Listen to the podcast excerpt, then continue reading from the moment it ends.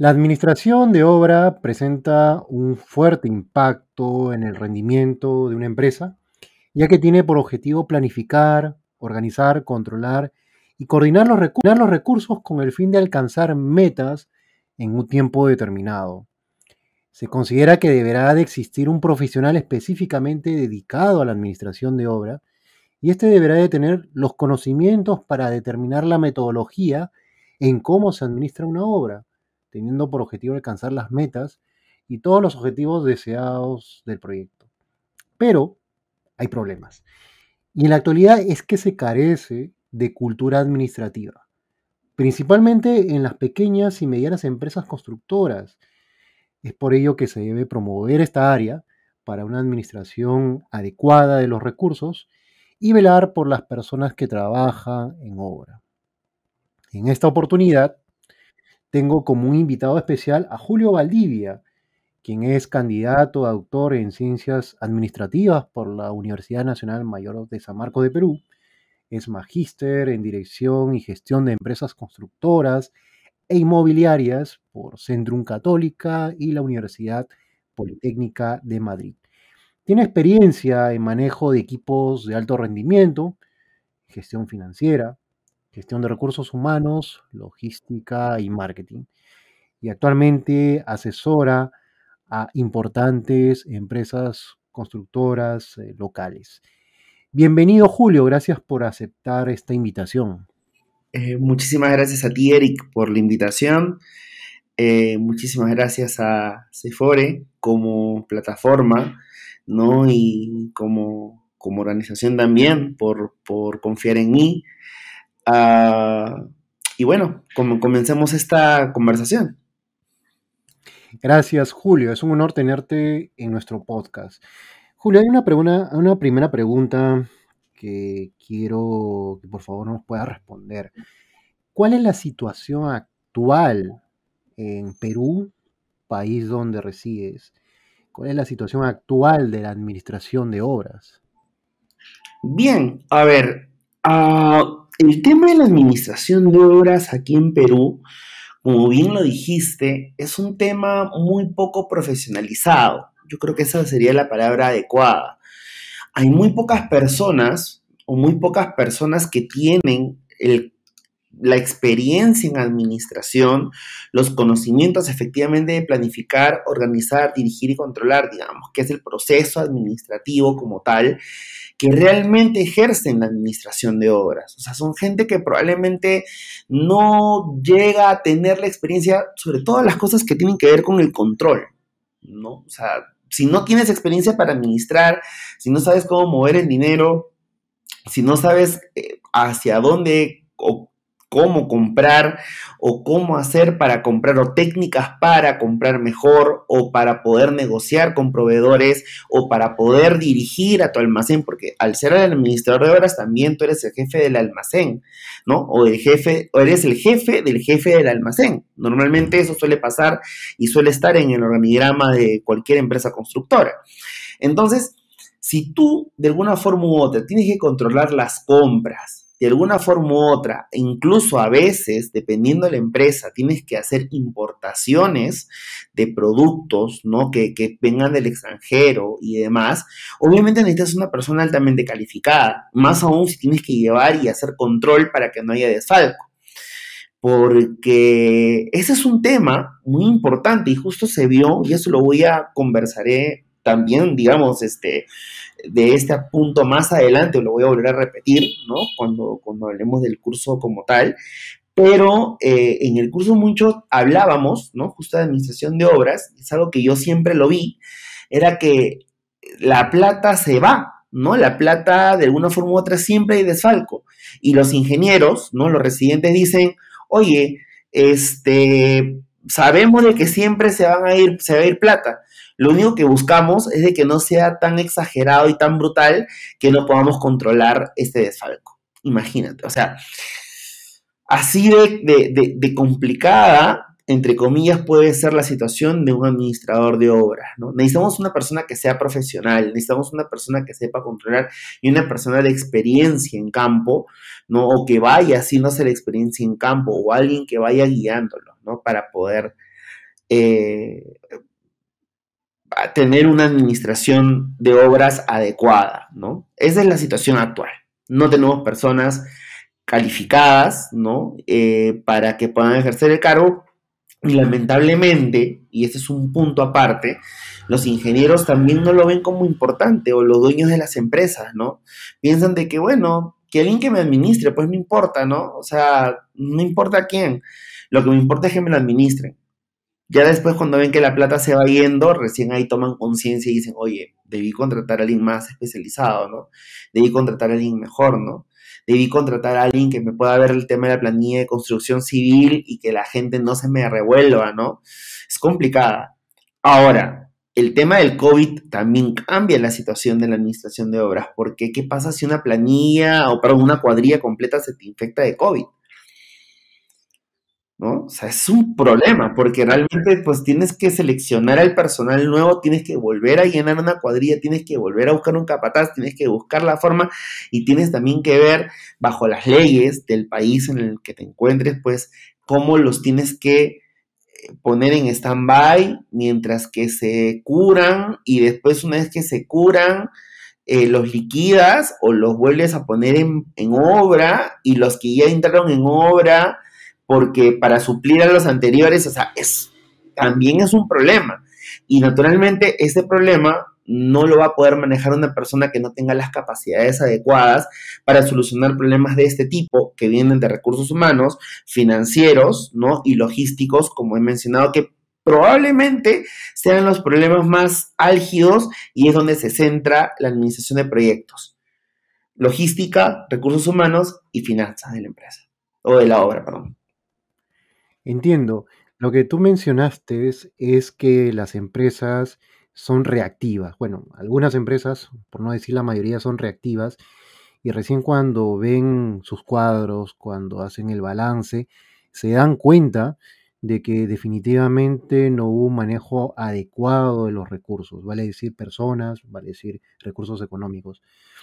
Y lo que hacen, yo he visto, porque también he participado en estas situaciones como espectador o he formado parte de estos equipos de obra, que designan a una persona que tal vez no reúne las capacidades o las aptitudes necesarias. En ese, en ese punto, que es muy crítico, ¿por qué se consideraría importante tener a un administrador de obras, pero definido como, como tal? Y no solamente conseguir un administrador de obras, sino capacitarlos en la administración de los proyectos.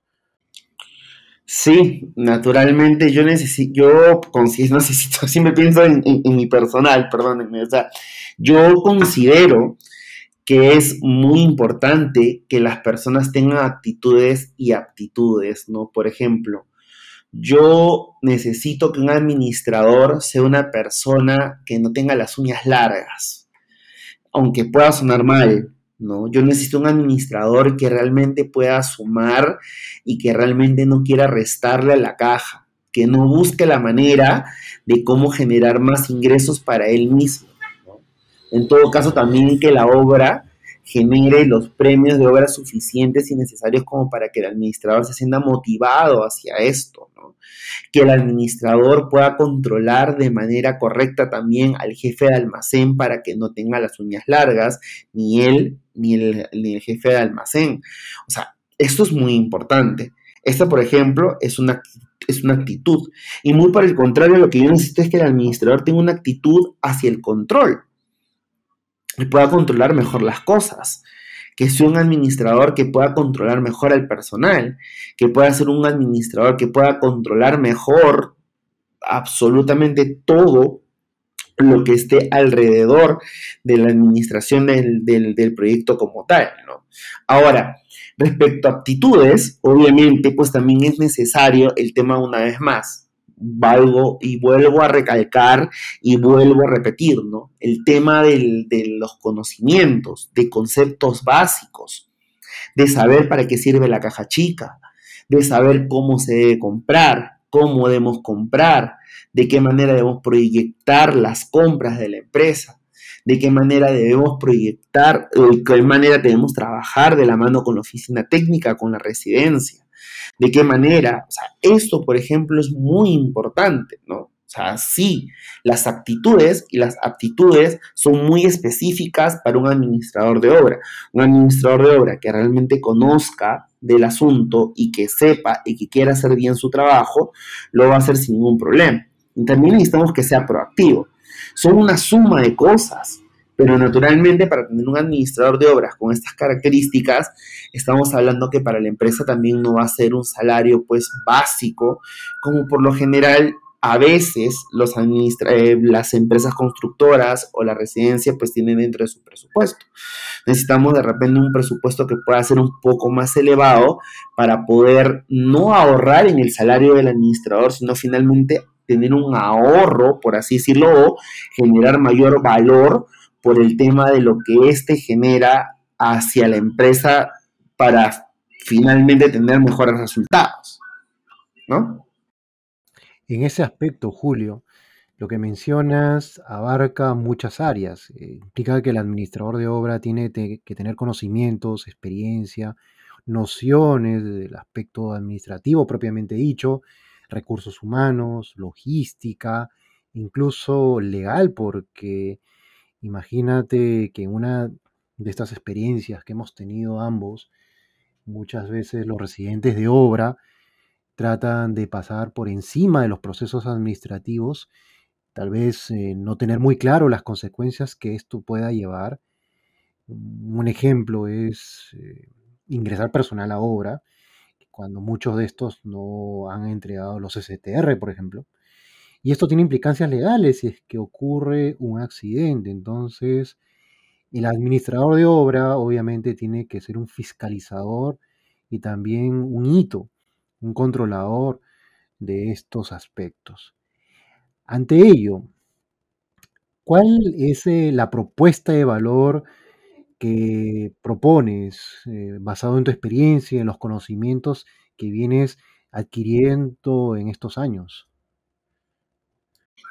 Bueno, la propuesta de valor que yo propongo es principalmente, y ya lo hemos conversado eh, a lo largo de esta, de esta interesante conversación, ¿no? Eh, primero, que sea una persona debidamente capacitada, que sea una persona que tenga los conocimientos y nociones básicas. muchas veces, una vez más, necesitamos de un administrador de experiencia que nos pueda guiar, y que realmente, bueno, si es que estábamos hablando de administradores nobles, ¿no? De que realmente pueda saber cómo se debe gestionar una obra como tal, ¿no? Un administrador que tenga los cuatro conceptos indispensables y conocimientos en base a eso. Conocimiento de recursos humanos, cómo es la planilla de construcción civil, cómo se llevan a cabo los bonos, ¿no? Cómo se lleva a cabo las dos primeras horas, qué pasa a partir de la tercera hora, cuánto es lo que se paga, ¿Por qué? Porque a veces se nos revuelve el personal. O sea, tú y yo hemos estado una obra de más de 1.200 personas. en su pico más alto. O sea, en un pico, imagínate 1.200 obreros tener que controlarlos y a los cuales, por cuestiones naturales, porque los seres humanos cometemos errores, pues van a haber planillas que no van a estar bien hechas y tienes que reintegrarles el dinero a este personal porque el personal dice, oye, compadre, yo no he trabajado 8 horas, yo he trabajado 11 horas. Entonces he trabajado 8 más 2 horas extra al 50 más una hora al 100, ¿no? Entonces agarras y, y, pero si no tienes el, el administrador de los conocimientos, pues ¿cómo lo maneja? ¿Y qué pasa cuando no son uno, cuando son dos, cuando son tres? ¿Qué pasa cuando ya vienen a ser tres personas de una cuadrilla y tres de otra y tres de otra? ¿Y qué pasa si de repente también le toca de repente el bolsillo al pata del sindicato? ¿Cómo manejas el sindicato? Entonces, la propuesta de valor que yo hago es que la persona que maneje el tema de administración de obras tiene que ser una persona debidamente capacitada. Tiene que ser una persona que realmente conozca del tema de administración como tal, que conozca también las cuestiones de campo y si no las conoce, pues busque la manera de capacitarse para que esto, todas estas experiencias que se dan en obra, puedan ser lo mejor posible. ¿Cómo manejas una muerte? ¿Qué pasa si se muere alguien en la obra? que también lastimosamente he tenido la mala suerte, de, hemos tenido la mala suerte, Eric, de, de, vivir algo así, ¿no? O sea, ¿no? nosotros estábamos tranquilos, estábamos en campo y todo bien hasta que todo el mundo comenzó a correr, pero ¿quién carga con ese tema? Pues la administración. A ver, si es un subcontratista, a ver si es personal de casa, y si es un subcontratista, qué subcontratista es, cómo está manejando, y esa es otra cosa también, por ejemplo, muy importante, cómo controlas tus subcontratas. Tus subcontratistas tienen el SCTR a las personas, le están pagando de manera puntual a las personas. Nosotros como empresa principal le estamos pagando de manera puntual a nuestros subcontratistas. O sea, todo ese tipo de cosas, al final de cuentas, salen a, relucir en una cuestión tan crítica como puede ser una muerte.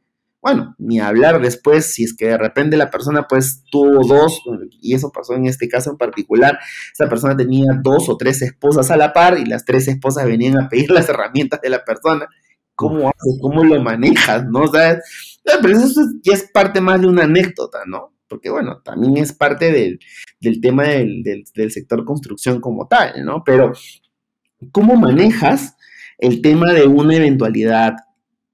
Necesitas entonces una propuesta de valor que te genere un conocimiento de cómo manejar la eventualidad, no solamente en el tema de recursos humanos, cómo manejas una eventualidad en el tema logístico.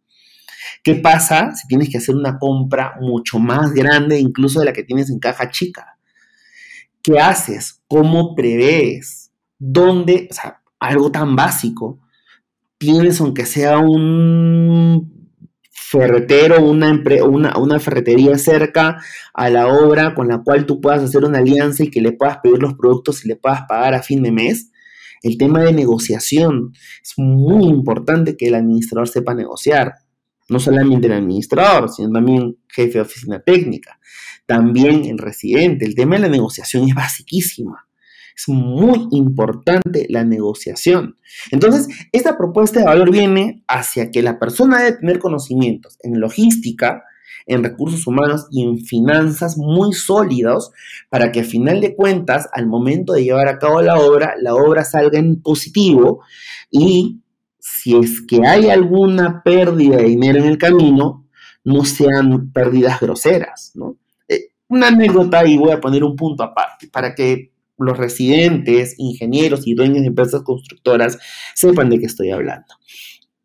Uno de los administradores, me pasaron dos cosas en una de las empresas en la que trabajé, ¿no? Yo me acuerdo claramente que yo estaba ahí en, la empresa constructora y, la empresa constructora, pues yo le dije al, al gerente técnico, le dije, pues llegó el momento de fiscalizar a los administradores, ver si están haciendo bien su trabajo ver si realmente están, pues, ¿no? Si es que no hay problemas financieros o por ahí se están filtrando el dinero. Y el gerente técnico me dijo, perdón, ¿no confías en tu personal? Y yo le dije, no, a 100% no. O sea, tengo que ver qué es lo que está pasando. ¿Y qué pasa si está pasando algo? Se indignó terriblemente. Pasaron los años, la empresa quebró, porque sí, la empresa quebró.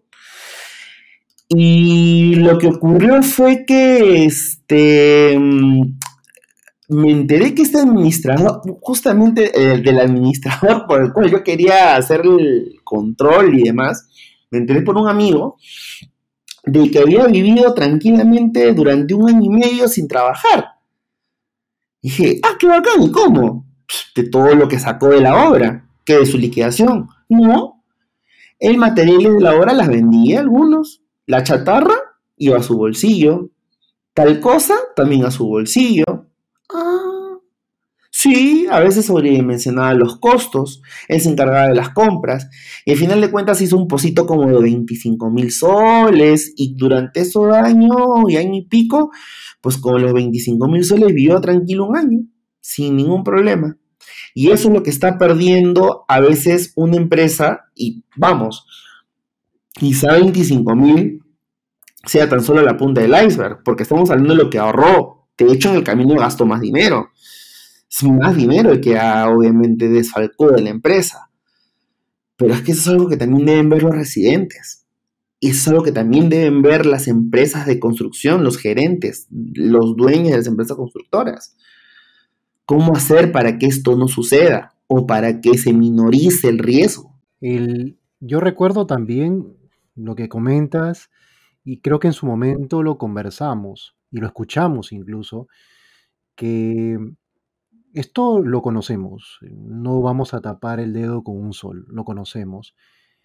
Y algunos residentes o jefes de proyecto prácticamente han decidido convivir en cierto grado con estos sucesos que pasan, pero le ponen límites, eso sí, le ponen límites, pero voy a que esto ya es algo normal para ellos. Va a pasar. Y, dicen, bueno, prefiero que roben un poquito a que roben bastante, pero trato de manejarlo. ¿Cuándo esto se volvió algo normal?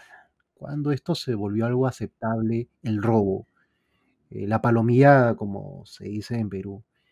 Incluso, recuerdo en una obra que el administrador de obras, para tratar de mantener su trabajo, llegó a un acuerdo con el residente que este administrador se iba a quedar callado con todo lo que pasaba. Y le iba a hacer caso en todo, y iba a disponer de dinero en todo para el residente, para que este administrador no pierda su trabajo. Pues las cosas no salieron muy bien porque este residente fue cambiado inmediatamente después. No sé si fue por ese motivo o, u otro motivo, pero el siguiente residente ya no estuvo de acuerdo con esto. Eh, a lo que voy es que esto prácticamente ha pasado a ser una normalidad. El aprovechamiento de los recursos, aceptar cierto grado de robos, hacer ciertas eh, maquinarias o ciertas eh, cosas que no están dentro de lo ético y tal vez dentro de lo legal en, en las obras. Y es por ello de que, como tú bien mencionas, como un administrador general, un contralor, un supervisor, tiene que desconfiar hasta cierto porcentaje, ¿no? Hasta cierto grado de las personas porque en sí tiene que velar por los intereses y el dinero de la empresa y del empresario que está apostando por estos proyectos de inversión. Ante ello, Julio, estás desarrollando un curso con con nosotros, con también una empresa llamada Costos Educa. Y este curso es integral, este curso abarca muchas aristas, que va desde el aspecto económico, financiero, recursos humanos, logístico, legal. ¿Podrías un poco explicarnos más a detalle de lo que se promueve, de lo que se va a presentar en esta propuesta académica? Bien, un poquito para terminar de cerrar el tema, Eric Doy. Sí, claro, claro. respecto al tema de cuándo se volvió esto algo, algo normal, es porque la gente suele normalizar las cosas que están mal, ¿no? A veces. Y prefieren un millón de veces, y eso es algo que está muy mal también, no gastar o invertir en una estructura organizacional mejor. A veces también eh, no queremos aceptar que cometemos errores y lo que sucede es de que nosotros pues preferimos que las cosas se mantengan tal cual. Preferimos que se mantenga así y ganar. Es que, a ver, no lo vemos hasta que quebramos.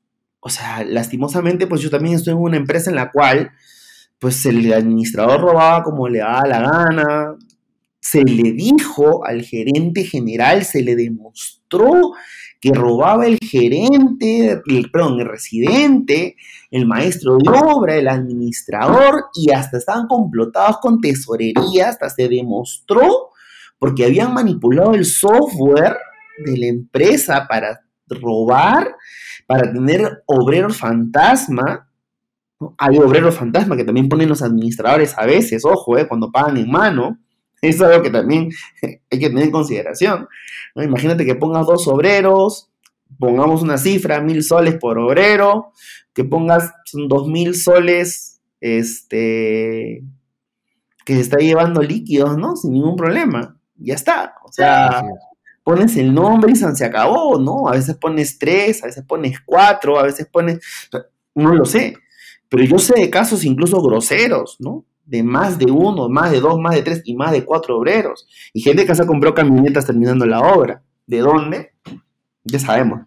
Ya sabemos de dónde. ¿no? Entonces, este, pero más allá de eso, este, de la normalización, ¿no? Lo que nosotros queremos en este curso es que la cosa sea muy dinámica, que sea bien práctica, porque casitos hay muchos, ¿no? Lo que nosotros queremos, o lo que yo quiero en este curso y lo que se va a dictar en este curso, es de hecho haber parte teórica, va a haber una parte donde tengamos que saber los preceptos y conceptos básicos de la administración como tal, pero también va a haber mucho tema práctico, como se ha hablado ahorita, ¿no?